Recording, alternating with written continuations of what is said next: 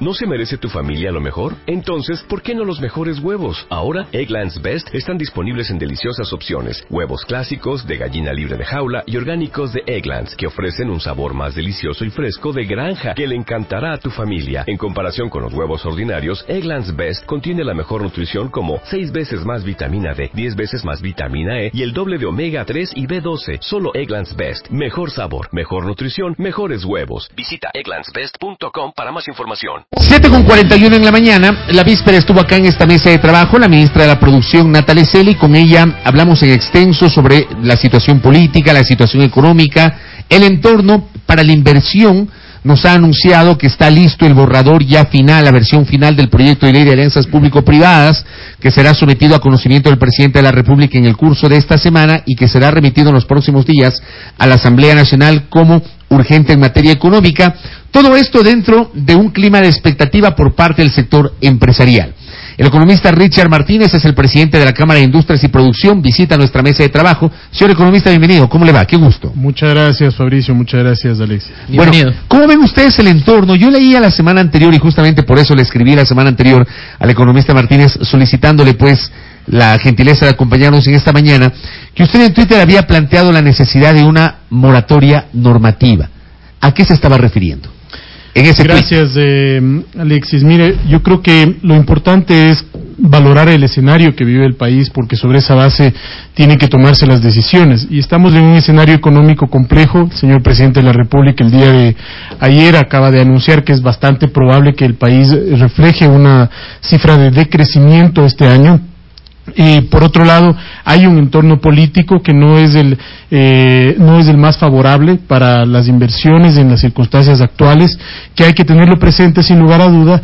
Y hay dos fenómenos naturales que tienen una alta probabilidad de ocurrencia, sobre todo el niño eh, a finales de año y el eh, Cotopaxi que ventajosamente ha disminuido su, su actividad, pero que está allí, ¿no es cierto? Eso, ese contexto es importante tomarlo en cuenta porque sobre esa base eh, eh, sobre esa base nosotros planteamos como sector empresarial la necesidad de avanzar hacia una pausa normativa. Tal vez la palabra moratoria exactamente tenga un tecnicismo detrás que implica paralización total, pero sí una pausa normativa, porque en ese mismo tweet que usted señalaba, Fabricio, yo manifestaba que nosotros no desconocemos la capacidad regulatoria del Estado. ¿no es cierto? Eso es importante.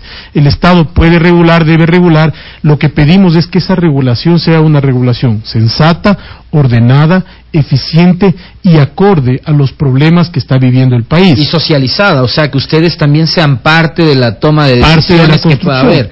¿Por qué? De lo contrario sucede lo que sucedió en un momento determinado con la ley de herencia y plusvalías. ¿No es cierto?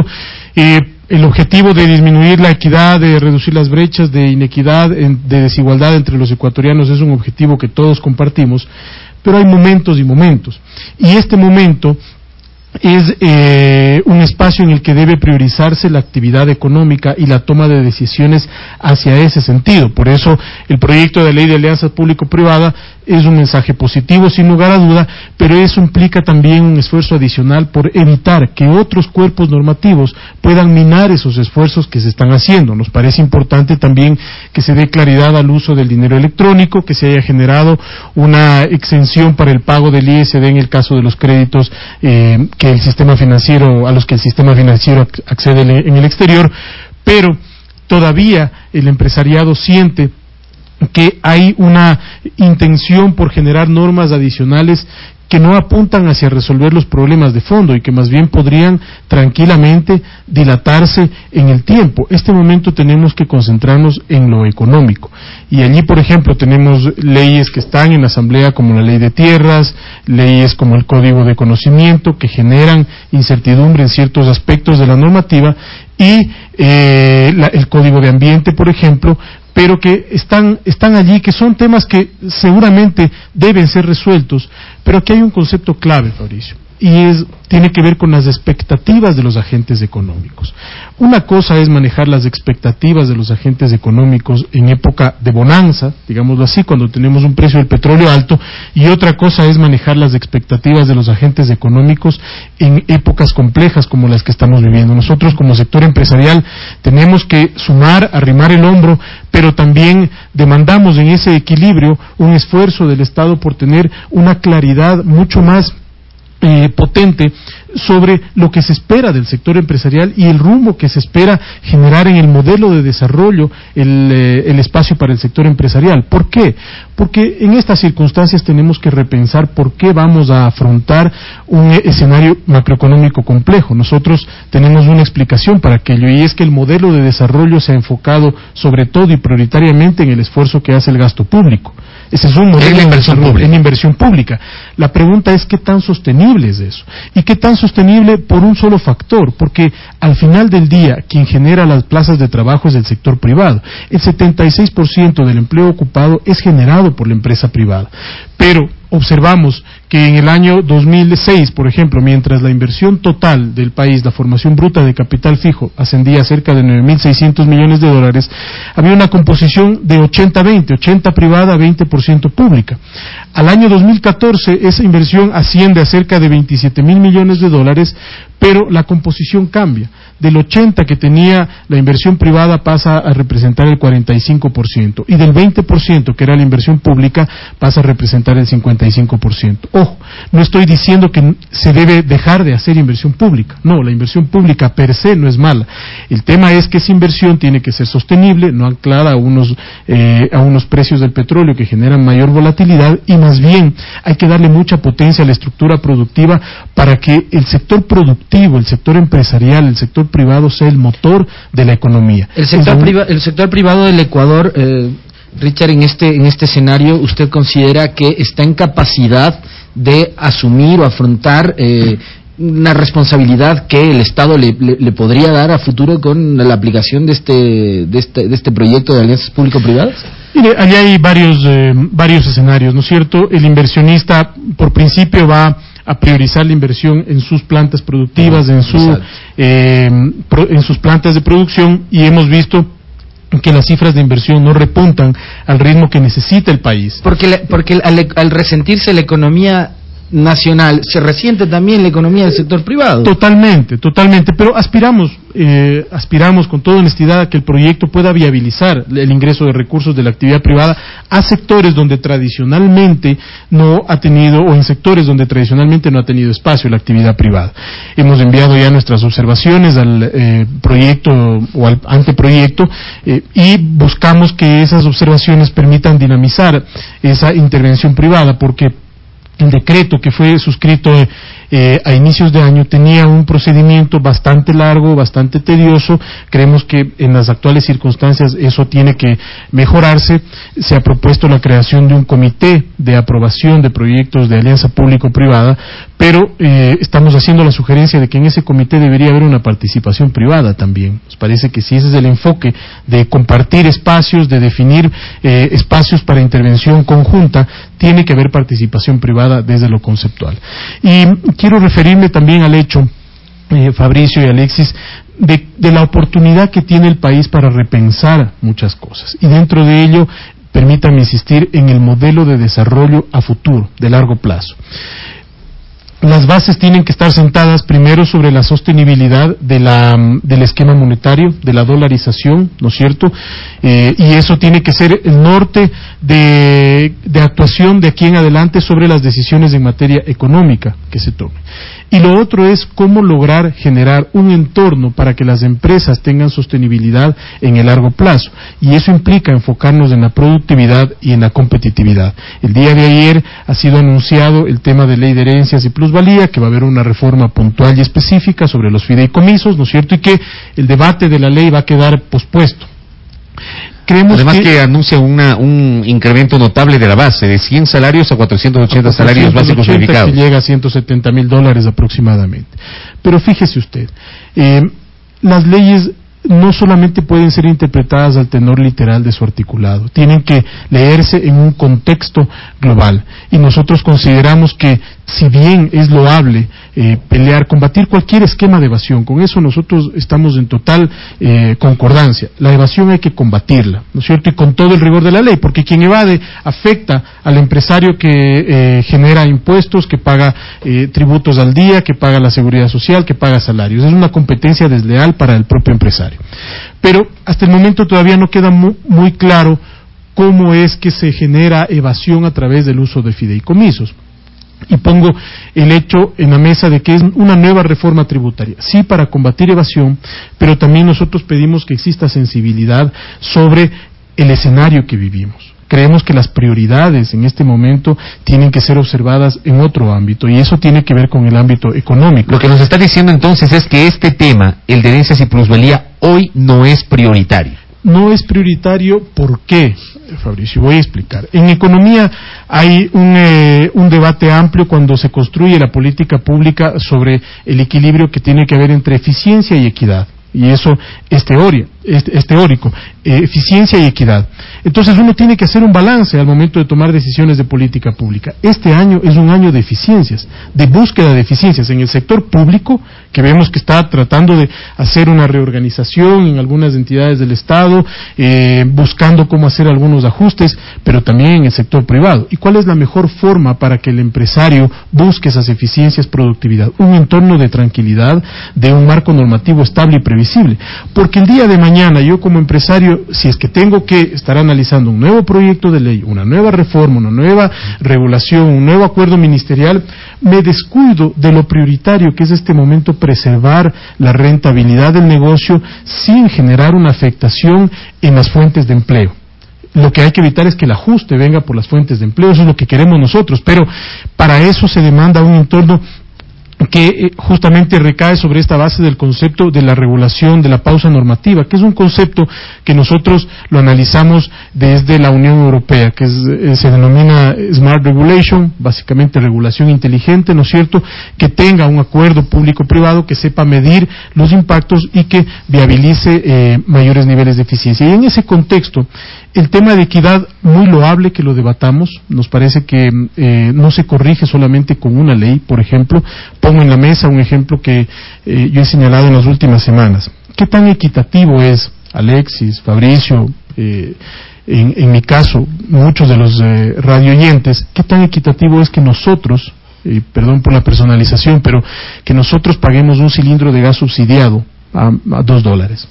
Cuando podríamos, yo creo que cada uno de nosotros está en capacidad de pagar un cilindro de gas al valor real. ¿Usted cree que se debería eliminar o focalizar el subsidio? Pero está apuntando hacia eso el gobierno, ¿no? ha dicho focalización que, en 2016 cuando empiecen a operar las hidroeléctricas, cuando ya el cambio de la matriz energética comience a funcionar al 100%, eh, cuando se dé el cambio también de, de las cocinas eh, a gas por cocinas de inducción. Cuando tengamos una electricidad más barata. Exactamente, habrá eh, la posibilidad de ir eh, analizando el tema de seguir o no, o de focalizar en determinados sectores, sobre todo de la ruralidad, con el, el subsidio al gas. Eso me parece bien, Alex. Y la pregunta es, ¿por qué no lo hacemos antes?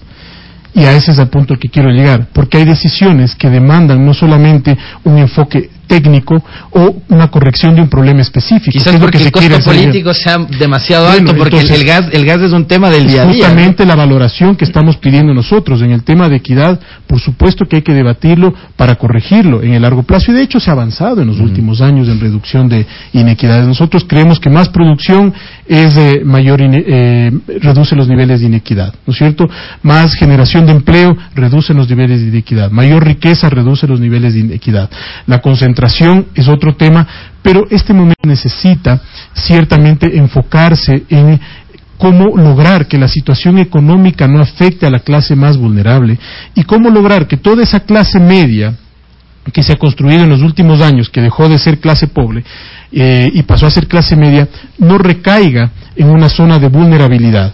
Que hay estudios del Banco Mundial que demuestran que mucha de la clase pobre que pasó en América Latina, ¿no es cierto?, de la clase pobre a clase media todavía está en una zona vulnerable. Es decir, que frente a un shock externo como el que va a vivir el país, puede regresar a niveles de, pobreza. Eso es lo que tenemos que evitar. Desde nuestro punto de vista es el sector privado eh, el, llamado a hacer ese empuje y sobre esa base nosotros estamos planteando estos mecanismos que permitan visibilizar en el mediano plazo y en el corto y mediano plazo con mayor eh, robustez a la actividad privada como el motor y crecimiento de la economía. Pero el gobierno también no les ha dado señales al sector productivo, Richard, eh, señales positivas, digo, eh, por ejemplo, haber aprobado la ley de remisión para para, para, para, evitar el cobro de intereses del retraso en el pago de tributos? O sea, hay señales que ha dado el gobierno. mire, yo creo que esa es una señal, señalaba lo de la ley de alianza público-privada, nos parece que es un buen, eh, un buen mensaje. La, eh, la reducción del pago del ISD en el caso de que los bancos puedan acceder a créditos en el exterior. La eliminación del impuesto a la renta. La aclaración sobre el tema del, em, del dinero electrónico. Bueno, la eliminación del anticipo al impuesto a la renta, eso no se ha dado. Solamente en, la las zonas consideradas deprimidas, sí. Pero, por ejemplo, mire, eh, Alexis, es uno de los temas que nosotros planteamos. La economía en este momento no necesita tantos incentivos más que la eliminación de algunos desincentivos que tenemos desde algunos años y sobre todo claridad, previsibilidad y estabilidad. Eso es lo que nosotros pedimos, que lo económico prime sobre lo político este año. En el caso del impuesto mínimo, el eh, día 2 de marzo, cuando nosotros tuvimos la reunión con el presidente de la República, planteamos que iba a tener un efecto perverso y distorsionante sobre las empresas de este año. Voy a poner un ejemplo para mejor comprensión asumamos que exista en el país, asumamos, digo, es un supuesto, un impuesto sobre eh, la, eh, la, casa, el carro y mis ingresos, ¿no es cierto? Sobre la renta existe, pero digamos que existe un impuesto sobre la casa y el carro. Quiero hacer este símil porque ahora así están pagando el impuesto a la renta las compañías. Es el anticipo mínimo sobre activos y patrimonio, que luego se convierte en impuesto mínimo en varios casos. En el momento en que yo, como ciudadano, dejo de percibir, dejo de trabajar seis meses o me reducen el, o reduzco, soy un consultor y tengo menos trabajo, y sigo pagando sobre esa casa que tiene un valor similar o mayor y sobre ese carro que tiene un valor similar o mayor, estoy generando un impuesto sobre una parte fija de mi patrimonio, ¿no es cierto? Aun cuando mis ingresos se hayan reducido, seguramente mis gastos también. Ese es el efecto de distorsión que tiene el impuesto mínimo en las empresas. Y este año, cuando las empresas van a empezar a ver que las ventas se reducen, de hecho nosotros tenemos cifras ya que las empresas están empezando a sentir la reducción de ventas, van a tener que pagar las empresas sobre el activo y el patrimonio. Y eso es una distorsión, porque se desnaturaliza el impuesto a la renta. El impuesto a la renta tiene que ser justamente sobre la ganancia, sobre la renta que genera la empresa. Entonces creemos Por el concepto es el que más tiene, más paga. Ese es el concepto del impuesto a la renta. Más, el que más genera utilidad, más paga. Exacto, por eso se llama impuesto a la, renta. a la ganancia, ¿no es cierto? Lo que me queda al final. Porque yo puedo ser una empresa enorme, que tengo unos activos enormes. Pero no tengo utilidad o tengo una utilidad baja, o por las circunstancias del año mi utilidad se reduce frente a lo del año anterior, pero mantengo mis activos, mantengo mi patrimonio. Allí creemos que hay que hacer una, una revisión para hacer un ajuste. Y ojo, en esto creo que hay que ser sensatos también, Fabricio, Alexis. Nosotros no estamos en la línea de pedir reducciones de impuestos porque sabemos que eso implica un sacrificio fiscal.